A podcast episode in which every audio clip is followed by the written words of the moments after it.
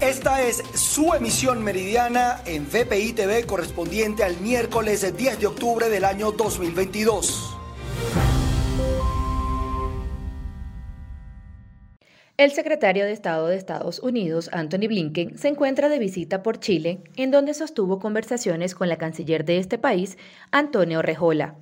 Los temas que abordaron fueron la crisis migratoria, la crisis climática y la búsqueda de inversiones.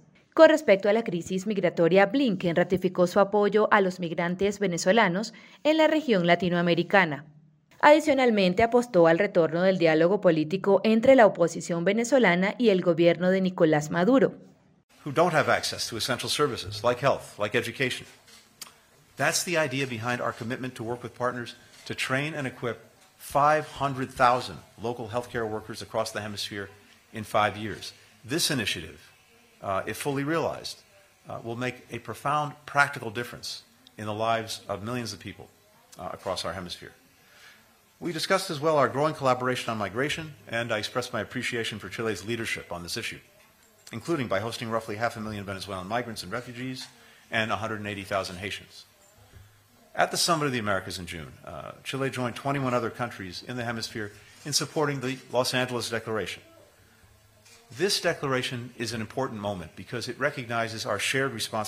Sobre este tema, Antonio Rejola señaló que esperan que puedan retomar las conversaciones de diálogo en Venezuela con mira a que puedan haber elecciones libres y democráticas en 2024. Las lluvias en Táchira continúan causando estragos. Hasta el momento las autoridades buscan a una persona que fue reportada como desaparecida en el municipio Lobatera. Entre tanto, durante los últimos 15 días, 12 personas han fallecido por inmersión tenemos eh, 12 personas fallecidas por inmersión, como es el caso del municipio Lobatera en la tragedia ocurrida el pasado 23 eh, de septiembre, donde tenemos eh, nueve personas fallecidas por inmersión y una desaparecida. Dos personas en el caso del municipio Bolívar, eh, fallecidas por inmersión, arrastrado por el río Táchira y una persona en el municipio Jauregui arrastrado por el río Grita. Esas tres últimas ya fueron halladas. Eh, las comisiones tanto de protección civil de las municipalidades como el cuerpo de bomberos se desplegaron para realizar lo que es la búsqueda y recuperación del cadáver de cada uno de estos ciudadanos. Además de las personas desaparecidas, también viviendas y vías que comunican a los municipios de montaña con la zona metropolitana del estado Táchira se han visto fuertemente afectadas. Reportó desde el estado Táchira Lorena Bornacelli. Establecemos el presente contacto desde el estado Zulia. En emergencia se encuentra el municipio Catatumbo. Así lo aseguró su alcalde Fernando Loaiza, luego de las constantes inundaciones que se están reportando en dicha localidad. De esta manera hizo un llamado a las autoridades nacionales y regionales para el envío de maquinaria pesada y poder trabajar en los diques de los muros de contención que han colapsado. Río Zulia y el río Catatumbo desbordado en el sur del lago, en el municipio de Catatumbo, encontrado exactamente, y que viene afectando a muchos caseríos, a muchos parcelamientos, y que tiende a, afectar a, la población de Valderrama, a la población de Encontrado, Santa Cruz, San Carlos, y que por eso, señor presidente, hoy le hacemos un llamado de emergencia. Catatumbo está en emergencia e igualmente de partirse el muro de Valderrama y haría mucho desastre, que ese muro está delicado y hoy en día solamente le colocaron unos sacos y no han tomado los correctivos para que esto no vuelva a suceder.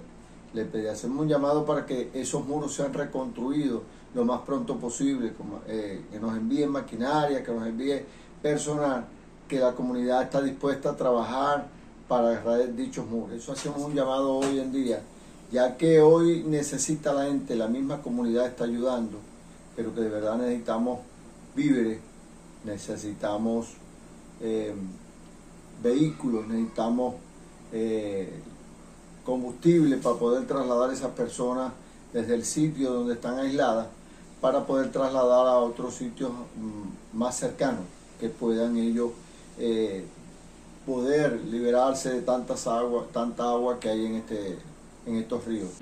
Fernando Loaiza, alcalde del municipio Catatumbo, también resaltó que teme por el colapso del muro de contención del río Zulia en el sector de Valderrama, ya que esto podría originar más inundaciones. Es la información que podemos aportar desde el estado Zulia, reportó María Carolina Quintero. A pesar de que el gobierno regional en el estado Guárico inició la reestructuración de algunas instituciones educativas, como esta que observan a mis espaldas, la Unidad Educativa República del Brasil, una de las más importantes en San Juan de los Morros, el Colegio de Profesores en esta zona llanera de Venezuela asegura que al menos el 80% de las escuelas no cuentan con servicios como agua o luz y sobre todo en las zonas rurales están más afectados. Escuelas donde no existen los servicios públicos, agua, luz, teléfono, Solamente nos hemos ocupado o se ha ocupado la ministra a través de sus brigadas militares de recuperación de escuelas de hacer limpieza, mantenimiento, recogida de basura y una manito de gato con pintura. Eh, las escuelas no son solo pintura, ministro. Las escuelas también tienen las instalaciones eléctricas deterioradas. Hay que recuperar los laboratorios de computación. No tienen mesasillas, no tienen pupitres. Muchas de nuestras escuelas rurales, las instalaciones educativas están destruidas. Escuelas como la Escuela Técnica de Paso Pelao, de Versuga, que escuelas que ya no les queda ni techo, escuelas como Corozal en el municipio Pedro Saraza, en el municipio Pedro Infante, en el municipio Miranda, escuelas en los municipios foráneos donde no les tienen techo, donde los pupitres han sido sustraídos. El gremio de maestros asegura que es necesario rescatar la educación en todos sus niveles. Sobre todo, exigen se cumplan las demandas que han venido denunciando desde hace varios años como un ajuste salarial. En Guárico, Venezuela, Jorge González desde el municipio palavecino al este del estado Lara. Las principales quejas que tienen los habitantes de esta jurisdicción es la falla en el servicio de agua y también las pésimas condiciones en las que se encuentran las principales calles y avenidas de la ciudad de Cabudare, capital de este municipio. Conversamos con uno de los concejales de la Cámara Municipal que aseguró que los recursos que han sido destinados para mejorar la vialidad y los servicios básicos no han sido destinados para ello. Hemos visto con pasmosidad cómo aun cuando al alcalde de Herbis pues se le han aprobado una cantidad considerable de recursos, estamos hablando de más de un millón de dólares en créditos adicionales y por situado constitucional, pues no vemos eh, cómo se retribuye en la ciudadanía. Eh, no se le ve el queso a la tostada, dirían en el argot popular. ¿Por qué? Usted viene a Palavecino y ve las calles completamente llenas de huecos. Cercano aquí tenemos una zanja que parece un cráter eh, diagonal eh, a Preca, que es una tienda que está aquí, está en hueco bajando hacia el Palmar, a escasos 100 metros de la alcaldía, frente a, esa es la calle Juárez, ahí también un, un cráter considerable. Es decir, no sabemos el por qué no se invierten estos recursos de manera efectiva. Si a esto le sumamos entonces que también el servicio de agua en más del 80% de la parroquia José Gregorio Bastida se encuentra completamente deficiente. Vemos como adultos mayores pierden cada día su calidad de vida, como en la urbanización El Trigal, El Paraíso, Los Llavos, La Puerta, es decir, una serie de circunstancias a los cuales adolece el ciudadano palavecinense. Le están robando su calidad de vida. En el municipio palavecino, al menos semanalmente, se registra una protesta por la falla de agua. Algunos especialistas aseguran que el problema del servicio de agua en esta jurisdicción no tiene que ver con la generación de la misma, sino con la distribución, puesto debido a que Palavecino se encuentra sobre pozos acuíferos que pueden garantizar perfectamente la distribución de agua por tubería a toda la jurisdicción. Desde Cabudare, en el estado Lara, reportó para ustedes Andreina Ramos. Sí, gracias por el contacto. Lo hacemos desde la sede de Acción Solidaria en la ciudad de Caracas. Este miércoles la alianza con ellas, una alianza conformada por varias organizaciones no gubernamentales, presentan el informe Ser Mujer en Venezuela, diagnóstico comunitario y propuestas para la acción humanitaria. A mi lado se encuentra Natacha Saturno, coordinadora jurídica de Acción Solidaria, quien nos va a hablar acerca de este informe. ¿Qué contiene el informe que presentan el día de hoy? Muchísimas gracias este, por la oportunidad y por hablar de nuestro informe. Este informe contiene información sobre el impacto diferenciado que está teniendo la emergencia humanitaria compleja en las niñas, adolescentes y mujeres venezolanas.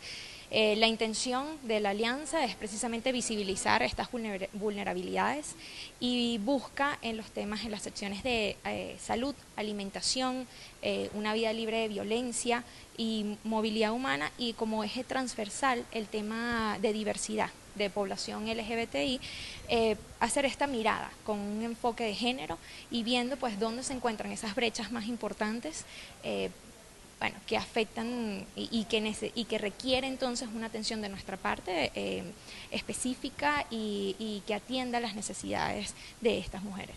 Natacha, ¿cuáles han sido quizás los hallazgos más relevantes de este informe que van a presentar el día de hoy? ¿Cómo está afectando la crisis humanitaria y la situación humanitaria compleja que atraviesa Venezuela a las mujeres y a las niñas en el país? Eh, claro que sí. Eh, uno de los hallazgos más interesantes que encontramos es que alrededor del 25%, es decir, una de cada cuatro mujeres, reveló que no cuentan nunca o muy pocas veces con productos para su higiene menstrual, específicamente toallas desechables sanitarias, que es el, el insumo que más se utiliza para esto. Y este número además aumenta todavía más a tres de cada cinco cuando hablamos de otro tipo de insumos para la higiene menstrual.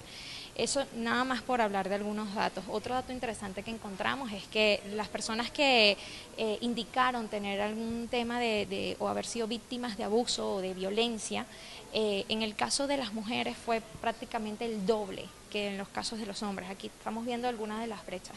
Estos y otros datos vamos a estar presentando justamente el día de hoy.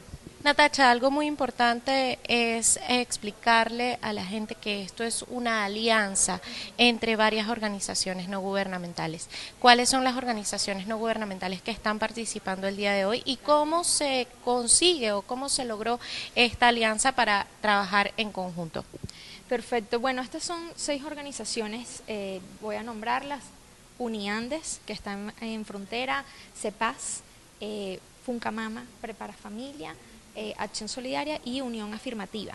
Estas seis organizaciones, además de que tienen un tema de enfoque de género, hacen programas humanitarios eh, en terreno. Entonces, viendo la conexión en alrededor de 2018, 2019, que estaba teniendo el impacto de la crisis de manera diferenciada en las mujeres. Estamos viendo que asumían roles todavía más difíciles, más complicados por los estereotipos de género. Eh, decidimos, pues, en unas conversaciones así informales, bueno, decir, mira, vamos, vamos a darle visibilidad a esta situación y en 2019 nos conformamos de manera formal. Ahora, algo que sí me gustaría agregar y me parece importante es que esta, los resultados de este diagnóstico no son solamente del trabajo de estas seis organizaciones, sino que es gracias a los datos de un diagnóstico comunitario levantado a través de la plataforma Un Venezuela. Un Venezuela eh, aglomera más de 90 organizaciones de sociedad civil que están trabajando en terreno en todos los estados del país. Entonces, los diagnósticos son el producto de ese trabajo y pues del enfoque de, género y de diversidad que nosotros le dimos a ese, a ese trabajo, más el trabajo en terreno de nuestras organizaciones. Muchísimas gracias. Palabras de Natacha Saturno, coordinadora jurídica de Acción Solidaria, sobre precisamente el informe que presenta esta organización en alianza con otras organizaciones no gubernamentales llamado Ser Mujer en Venezuela, Diagnóstico Comunitario y Propuestas para la Acción Humanitaria. Más detalles de todo lo que contiene este informe en la emisión central de noticias BPI. Desde Caracas, Venezuela, Irene Mejías. Este 5 de octubre, más de 5.500.000 trabajadores de la Administración Pública Nacional cobrarán el primer pago del bono de Navidad o aguinaldos, equivalente a un mes de salario. Lo que otrora fue un alivio para muchas familias, ha quedado en una insignificante cantidad de dinero. Pulsamos la opinión de los ciudadanos de la ciudad de Coro sobre este tema y esto fue lo que nos dijeron. Bueno, en mi caso yo soy pensionada Voy ahorita a ver si depositaron 130 bolívares. No me llega a 15 dólares, o creo que son 15 dólares. ¿Qué te puedo decir? Ni siquiera un pote de pintura. Porque puedo conseguirle un pote de pintura de 12 dólares, pero es de la mala. Se te queda pegada en la ropa. Nada, no se compra nada. Harina, pan, mantequilla y huevo, más nada. ¿En otra época qué hacía usted con sus aguinaldos? con los aguinaldos vestía, la, vestía a mi mamá, mi papá, pintaba la casa, paseaba. ¿Estoy de acuerdo con que se haya fraccionado este año el pago de los aguinaldos? Lo dividieron en cuatro partes. Definitivamente no, porque ni siquiera pagándolos completos en un mes, en un mes anticipado a Navidad le alcanzaría para comprar algo. Porque simplemente nada más con el costo de la comida tiene. El venezolano no tiene la oportunidad ni siquiera de comprar ropa. Si está todo caro, vemos que todo está caro. El presidente, bueno, como no, fraccionó cuatro meses de aguinaldo, pero este mes va a soltar un mes, el otro mes viene el otro mes. Pero chicos, te voy a decir una cosa. Este asunto no, de migajita en migajita no nos va a rendir, soltar completamente, darle todo a la gente para que la gente pueda comprar sus cositas, hermanito. Hacelo, señor presidente, hacelo, hacelo. Los ciudadanos también expresaron que en los últimos años se ha desmejorado el poder adquisitivo, lo que ha llevado a un incremento de la informalidad laboral. Es parte de la información que tenemos desde el Estado Falcón. Continuamos con más de noticias BPI TV. Establecemos este contacto desde el Estado Carabobo, región central de Venezuela. A mi lado, Yudermi García, secretaria general del Sindicato Único de Empleados Públicos de la Gobernación de Carabobo. Hoy nos ofrece un balance sobre la situación que enfrenta este sector a propósito del pago fraccionado del bono de fin de año. Bueno, nuevamente vemos la arremetida por parte del gobierno nacional contra los trabajadores del sector público al ver cómo fraccionan la bonificación de fin de año o lo que mayormente conocemos como el aguinaldo para los trabajadores, lo cual eh, dentro de las convenciones colectivas y los derechos adquiridos por los trabajadores es una cláusula sentida porque sabemos cuál es la realidad que tenemos los trabajadores venezolanos actualmente. Y ya con el menguado salario que tenemos y con el, el bajo poder adquisitivo o con casi ningún poder adquisitivo que tenemos de salario, vemos cómo el gobierno se atreve a fraccionar en cuatro meses, lo que quiere decir que después de este mes que deberían cancelar el día de hoy, como fue prometido por el propio ministro del Trabajo, los otros tres meses restantes ya vendrían con una devaluación implícita, porque con la realidad económica y el descalabro económico que tenemos en, este país, sabemos cómo, cómo, cómo, es el beneficio que van a percibir los trabajadores, que ya no sería ningún beneficio, ya no generaría ese impacto que generaban esos aguinaldos y esa alegría que generaban esos aguinaldos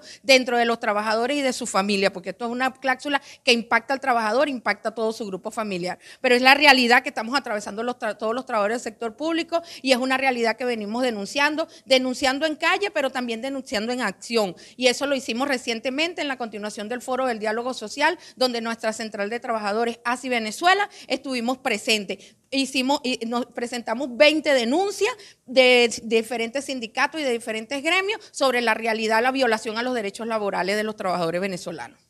Declaraciones de Yudermi García en representación de los trabajadores que hacen vida en el gobierno regional. Ella manifiesta que continúan la lucha laboral, también piden respeto por las libertades sindicales, salarios ajustados a la realidad del país y rechazan el pago del bono fraccional por concepto de fin de año. Es parte del reporte que tenemos al momento para ustedes. Quien les habla, Ruth La Verde. Saludos, hacemos este contacto desde el estado Trujillo. Estamos desde Trujillo Capital atendiendo la invitación de la diócesis de Trujillo cuando se cumplen 40 años de la coronación canónica de Nuestra Señora de la Paz. Ustedes van a conocer el significado de esta fecha litúrgica para la Iglesia Católica. ¿Qué es la coronación canónica? La coronación canónica es un rito litúrgico expresado por la Santa Madre Iglesia desde el siglo XVI eh, aprobado en el siglo XIX. Es muy importante que ustedes sepan este detalle litúrgico aprobado en el siglo XIX, entra en vigencia y la coronación es un realce a una imagen que primero tenga antigüedad, segundo, que mueva la fe y la devoción del pueblo cristiano católico y tercero, que tenga la aprobación de los superiores de la Santa Madre Iglesia. Eh, la coronación canónica se hace de tres maneras. Eh, pontificia, cuando la aprueba la Santa Sede, Trujillo, Nuestra Señora de la Paz, tenemos la bendición, el orgullo que la Virgen de la Paz ha sido coronada por aprobación de nuestro Santo Padre San Juan Pablo II, de feliz memoria, porque ahora intercede por nosotros como santo en el cielo. Luego una coronación diocesana cuando es aprobada por el señor obispo, un rito más sencillo, y luego una coronación eh, litúrgica. Para este día sábado será la celebración con las autoridades eclesiásticas que estarán celebrando los 40 años de la coronación canónica y el día siguiente es el día de los 465 años de la fundación de Trujillo Capital. Es la información que nosotros tenemos. Desde esta región reportó para ustedes Mayra Linares. Durante la protesta, los tenderos destacaron que cuando se aplica impuestos a las bebidas azucaradas, no solo afecta a las gaseosas, sino a los productos más vendidos en las tiendas de barrio. Hablan de bebidas azucaradas, pero es que bebidas azucaradas no solamente son gaseosas, son los té, son las avenas, son los yogures, son los jugos, son las aguas saborizadas, es la mayoría de lo que tú encuentras en una vitrina, en una tienda. La mayoría de tiendas están en estrato 1, 2 y 3. Esto nos afectaría grandísimamente nuestra economía. Y hablar de alimentos ultraprocesados, no. Hablamos de alimentos procesados que serán los grabados y que es más o menos más del 90% de los productos que nosotros vendemos en nuestros negocios.